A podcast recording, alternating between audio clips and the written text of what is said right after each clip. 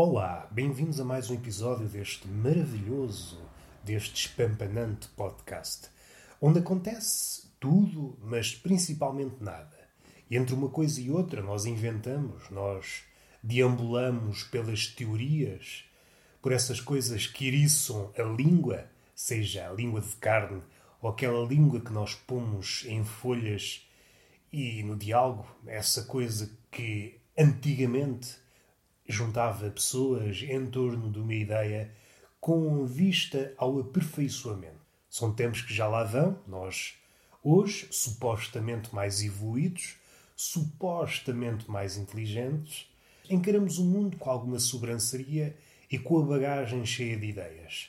Contudo, todas as coisas acarretam um peso e parece-me que essa bagagem concretizou-se na realidade, encurva-nos. Pensem na imagem de um putinho que está a ir à escola com a mochila carregada de livros, porque ainda é ingênuo, pensa que deve levar todo o material escolar e então atafulha a mochila com tudo: cadernos, livros, cadernos suplementares, livros de exercícios, tudo e mais alguma coisa. Normalmente até mais do que seria pedido. O resultado disso é que a criança enfermiça começa a se curvar. E ainda que não repare, e ainda que ninguém repare, nem professores, nem pais, nem mestres, nem pupilos, ninguém repara na figurinha triste da criança.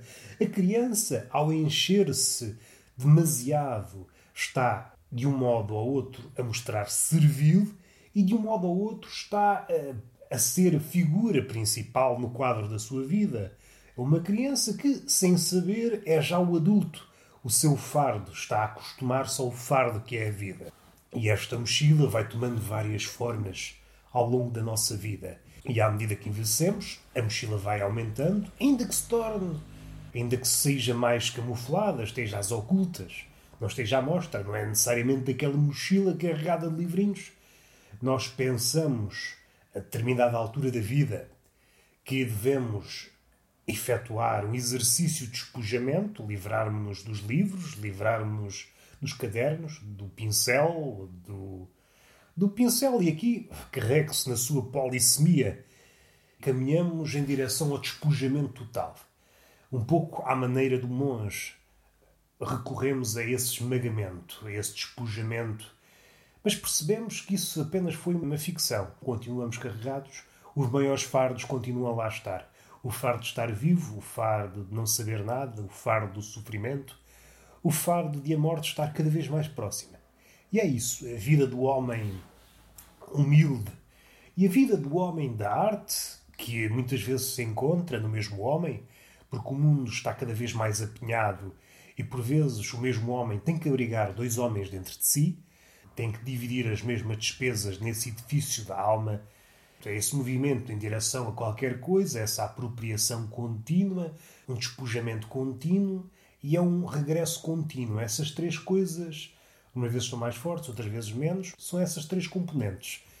É a apropriação, é o despojamento, o esquecimento dessa coisa que foi outrora nossa voltar ao sítio onde fomos felizes, voltar ao sítio onde sofremos, para verificar se aquilo que aprendemos, entretanto, é válido ou não. Então temos que regressar à escola da vida para reler os livros e tentar mais uma vez, e assim sucessivamente até à morte. É isso que é. É um regresso contínuo, é um ciclo caseiro, eterno retorno que pensa as coisas de um ponto de vista global, mas cada um de nós está na sua roda de hamster. E isso pode ser desmontado nessas três, nessas três componentes. A apropriação, a conquista de algo, o despojamento, o livrarmos dessa conquista para perceber aquilo que fica, aquilo que fica e aquilo que fica e aquilo que fica a comunicar com o eu, e depois o regresso, voltar ao sítio aos sítios sagrados, sagrados do nosso ponto de vista, os sítios onde fomos felizes, o sítio onde houve a tragédia, e verificar se dentro de nós houve alguma mudança. Se a mudança ainda não aconteceu, então tudo se repete. Mas não é por aqui que eu quero ir. Foi apenas uma deambulação. Estou aqui ao sabor do vento e é um vento quente que me apoquenta e me faz pensar muitas coisas. E é um tempo que nós sabemos, não está convidativo ao pensamento, Mas o calor também não ajuda. Muito calor, a partir de determinada temperatura, fica quase impossível ter um pensamento digno de nota. Eu estou desconfiado que nunca houve um pensamento digno de nota acima dos 40 graus. Nunca houve. Nunca ninguém teve uma ideia que mudasse a humanidade acima dos 40 graus. Mesmo num país quente, foi alguém que teve que se recolher num sítio fresco. Não estou a imaginar, por exemplo, o Platão a escrever um diálogo, vou aqui esperar pela força do calor para escrever a República. Não, isso não aconteceu. Nunca aconteceu. Não, nós precisamos do fresco. E o fresco é acolhedor e faz umas festinhas no miolo. Eu falo por mim e falo pelas pessoas que, derivado ao calor, ou são mudos, ou são afónicos, ou estão-se a marimbar para o que eu estou a dizer, e dou voz a essas pessoas, porque eu sou um ventríloco solícito. Sou ventríloco num sentido mais convencional do termo, enfio a mãozinha nos bonecos, com consentimento, não vá o boneco pôr um processo contra esta pessoa, que por acaso sou eu, e enfio também a mão em certos rabos, havendo consentimento. E se eu puder fazer isso, posso dizer o que a pessoa tem lá dentro, sem que a pessoa se entristeça, sem que a pessoa se comova, sem que a pessoa se envergonhe, porque ela sabe, no fundo, não é ela que está a falar, é a minha mão. E a minha mão, que. não, não é por aqui que eu quero ir. Só estou a ser estúpido, mas é uma estupidez que, que nos deixa orgulhosos. Vou comentar-vos uma coisa. Hoje não está dia para grandes voos, vou aproveitar para dizer-vos uma coisa. Hoje acordei de uma forma muito singular. Já tenho acordado ao longo da vida de forma muito singular. Até o facto de acordar é algo singular. Se olharmos de um miradouro panorâmico onde possamos ver o início dos tempos até ao final dos tempos. E isto, traduzindo em miúdos, o que é que dá?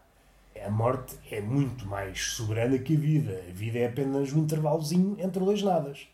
E visto dessa forma, é muito ao resto do milagre o ato de nos levantarmos, o ato de acordarmos, e etc, etc. E estas ligações, o sono e a morte, já foram mil vezes tecidas, não vamos por aí. Já houve poetas a tratarem do assunto, não é isso que nos interessa. Eu já me perdi, já me lembro. O que eu quero evidenciar com a minha carinha de parvo, hoje acordei com a seguinte frase: Epá, está um calor do caralho. E isto não é inventado, aconteceu mesmo nesta vidinha que por acaso em princípio, é a minha. Também não vou avançar já para uma certeza absoluta. Não vou dizer, é pá, esta vida é minha. E de repente aparece um senhor. Não, tu és escravo. Aparece um senhor, desfaz a experiência. Eu sou cobaia de alguma experiência maior. Não, também não vamos por aí. Isto pode ser a palavra-chave para a experiência terminar. E eu espero que aquele que me está a experienciar de uma forma científica consiga discernir as duas coisas. Eu estou apenas a fazer um podcast, faça o favor de não interromper a experiência, que eu gosto de ser cobaia. Mas dando um passo atrás, eu como é que eu absorvo isto? Absorvo com alguma surpresa, absorvo com algum sobressalto, que é este foi o meu galo, o meu galo de hoje foi este. Anteriormente, o galo caseiro, o galo normal, é aquilo que faz cocorococó e uma pessoa levanta-se, umas vezes angustiada, outras vezes a dizer palavrinhas do calibre de é caralho, foda-se que vidinha é esta, meu Deus. Coisas deste género. Agora, quando é acordado com uma frase é pá, está um calor do caralho, isto faz-me pensar. E uma pessoa é arrancada do sono, que é mesmo assim. Há essas expressões que utilizamos a miúdo à queima-roupa, mas desta vez assenta que nem uma luva fui mesmo arrancado ao sono. Arrancado ao sonho também que eu deveria estar a sonhar. Numa vida melhor, no meu caso, é a coisa mais fácil do mundo, tá? porque a minha vida é uma miséria. Tudo o que eu sonhar, seja a minha imaginação fecunda, porque é, eu tenho que ter cuidado, a minha imaginação é tão fecunda, tão fecunda, que eu já engravidei amigos e amigas imaginárias. Como é que é isso possível? A minha mente é um mundo de semen tudo o que eu imagino, ser vivo ou pedra ou pisa-papéis, que eu, é uma diversão que eu tenho, é uma forma de ocupar os dias. Gosto de imaginar pisa-papéis, arrasados de pessoas, e quando eu dou por elas, estou a imaginar o Trump. Mas dando um passo atrás, tenho que ter cuidado com esta imaginação, senão às tantas crio aqui várias famílias de amigos e pessoas imaginárias e eu não dou à conta. Não dou à conta para essas vidas, que vocês já devem saber, não é só Não é só ter a pessoa imaginária e depois não lhe dar seguimento. Depois isso acarreta um dispêndio de energia mental enorme. Já fazer com que a pessoa imaginária, o amigo imaginário, tenha uma vida digna é difícil. Tem que estar sempre a pensar: essa pessoa vai para um lado, esta pessoa vai para o outro. Dar-lhe uma vida digna, um emprego, uma mulher, um cão imaginário, uma casa imaginária, um desgosto imaginário, uma taberna imaginária, é difícil. Agora, se eu crio uma família, várias famílias, às tantas tenho uma cidade imaginária dentro da minha cabeça, vários problemas imaginários. Tudo para resolver e eu não quero estar aqui a desmanchar esta ideia. Eu vivo no mundo real. Eu tenho que arranjar meia dúzia de neurónios que me facultem algumas sinapses para que eu possa, de uma forma mais ou menos capaz, ultrapassar os problemas. Ou pelo menos não fazer uma figura de parvo com aquela assiduidade que nos faz catapultar para o estrelato dos Palermas, para ficar bem colocado no estrelato dos Palermas. Tem que ter muito cuidado com esta imaginação fecunda. E já me perdi. Ah, voltando ao assunto, fui mesmo arrancado do sonho e do sono devido a essa frase e levou-me a pensar várias coisas. Pelo menos a primeira coisa foi logo a pensar na morte, que eu quando me levanto penso logo na morte, penso, epá, se calhar tinha morrido, era melhor, ficava já despachado. Leva-me logo por caminhos mal iluminados, um bocadinho à beira do inferno. Olho para o relógio, ainda não são oito da manhã, e eu penso logo várias coisas. O meu pensamento bifurca, e é um pensamento que está ali em sobressalto, está ali a esticar os dedos, é um pensamento que está a gatinhar. Vocês, quando acordam, a não ser que sejam Einsteins madrugadores, assim que acordam, ui, vamos lá resolver equações, eu quero é ajudar o mundo com a minha inteligência, com a minha genialidade. Agora, se forem pessoas humildes, pessoas de miolo modesto, como é a minha situação, então acordam assim um bocado apardalados, olham para o espelho e perguntam quem é este gajo que está à minha frente. É assim que eu acordo. E eu, ao levar com esse choque, fico assim um bocadinho transtornado. Primeiras horas, já não digo a forma tumultuosa de acordar uma pessoa. Eu acho que devia haver respeito. Se é para acordar a pessoa com dizeres, ao menos que seja algo do género: Ui, hoje fazia-te um flácio. Imaginem ser arrancado do sono com esta frase. Fazia-te um flácio. Epá, eu acordava logo com um sorriso de orelha a orelha. E era um sorriso que, se fosse preciso, era esticado até uma das nádegas, só para verem a alegria de uma pessoa. E isso não era preciso acontecer, não era preciso o flácio concretizar-se. Só a possibilidade de haver um flácio acordar deixa uma pessoa, e o homem neste caso, que por acaso até sou eu, com o coração quente, quente de alegria, quente de humanidade, a borbulhar de esperança. Mas não. Eu olho para as horas, vejo que estou a ser acordado de uma forma singular, de veras singular, e por um lado fico contente porque eu gosto de dar uh, palco à singularidade, ao novo. Sempre que acontece uma coisa nova, deve ser celebrada. Eu há dias levei uma chapada bem colocada numa das nádegas e, como raramente me tinha acontecido algo, eu celebrei. Ah, mas é com o intuito de te deixar em baixo. Não, eu celebro a coisa nova. Eu celebro a coisa nova. Eu celebro coisas que raramente acontecem. Ah, mas eu vou-te fazer um flácio. Eu celebro também. Há muito tempo não acontece, vou celebrar o flácio. Mas não é por aí que nós queremos ir não sei o que é que é dizer. É assim, não vou partir do princípio que a pessoa se enganou. Não vou partir do princípio que é uma pessoa. Mas hum, não me enche de esperança. Se ainda não eram 8 horas e já a pessoa dizia ai calor do caraças, o que é que eu faço da minha vida? Vale a pena acordar? Acordar já eu estou, mas vale a pena levantar-me? Vale a pena viver, sabendo que daqui para a frente as coisas só vão piorar. O calor só se vai agudizar. E se a pessoa começa o dia com este, com este reclame, ai, está um, um calor do caralho, o que é que ela vai dizer às três da tarde? Já não tem, esgotou a forma de se expressar. Não pode dizer, não, é, está um calor do caralho. Não, isso.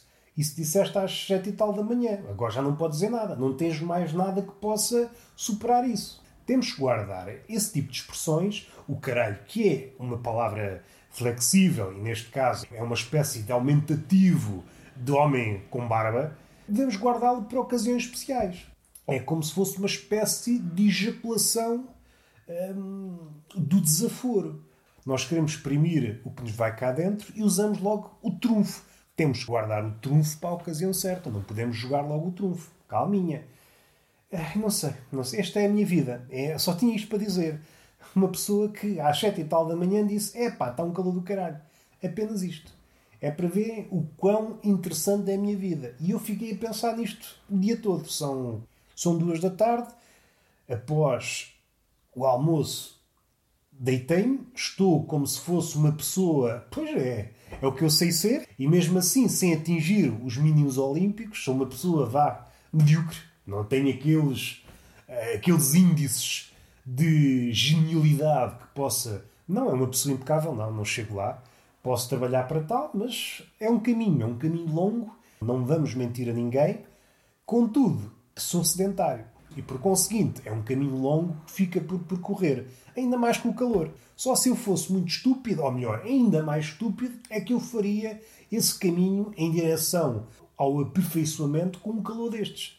Esta expressão remete-me para muita coisa. Primeiro remete-me para a minha avó. Lembro de passar as férias no Alentejo e sempre que eu cometia a ousadia de andar na rua na hora do calor, a minha avó usava essa expressão. Então agora vais andar aí na rua com calor desses? E eu, epá, então há calores por uma pessoa sair à rua, mas eu compreendo. Naquela altura, uma pessoa é jovem, não tem nada na cabeça. Eu não estou a dizer que, por esta altura, já granjeei miolo. É apenas uma ficção, apenas uma migalhita de cérebro que se passeia cá dentro e que carambola. É isso que acontece. Carambola cá dentro para dar a noção que acontecem sinapses. Mas tudo isso é uma ficção. Nossa vida é uma ficção, a ideia é uma ficção, a verdade é uma ficção. E eu espero que o frango assado que há pouco comi não seja uma ficção. Caso contrário, pensei que o preço era jeitoso e no fim fui enganado. Porque uma coisa é uma coisa é pagar barato um prato real, outra coisa é pagar barato um prato que não existe. É que assim já fica caro. É cenas que eu lanço para o ar e por vezes podem cair. Que eu não vou partir do princípio que a gravidade está cá sempre para nós. Pode haver um dia que ela decide: olha, vou tirar uma semaninha de férias. E nessa altura a gente lança as coisas para o ar e elas ficam a parar no ar. E nós não podemos levar a mal porque a gravidade esteve sempre cá para nós, para nos fazer cair e para nos dar vídeos para o YouTube. E é com esse espírito que nós devemos acabar este podcast. Em baixo. Para não... Vocês percebem. Se não perceberem, abram um livro na página tal e tal. Está lá a explicação. Caso não esteja a explicação nessa página, então enganei-vos. Porque a vida é assim. E eu, como professor, estou a ensinar-vos a viver. Vocês devem aprender com a mentira e, neste caso, aprendem também comigo. Aprendem com a mentira e depois aprendem comigo ou vice-versa. O que é que vocês preferem? Preferem aprender comigo e depois, ui, aprendi qualquer coisa com este chaval e agora aprendo com a mentira. Vocês é que sabem. Vocês é que adequam o método à vossa exigência. Ah, vocês é que sabem. Vocês é que sabem. E vamos terminar o podcast. Há um beijinho nessa cara bochuda. É uma cara que eu aprecio muito e que as velhas também apreciam. É uma cara que é disputada entre mim e a velha, que avista uma bochecha ao longe e tem que espremê-la. E é uma palmada, com respeito, numa das nádegas. Na outra, vocês podem estar a pensar numa e eu estou a pensar na outra. Uma palmada com vista ao conhecimento. É sempre uma palmada com vista ao conhecimento. Não pensem que há aqui segundas nem terceiras intenções, embora possa haver de quando em vez uma quarta. Isso aí também não desminto. Até à próxima.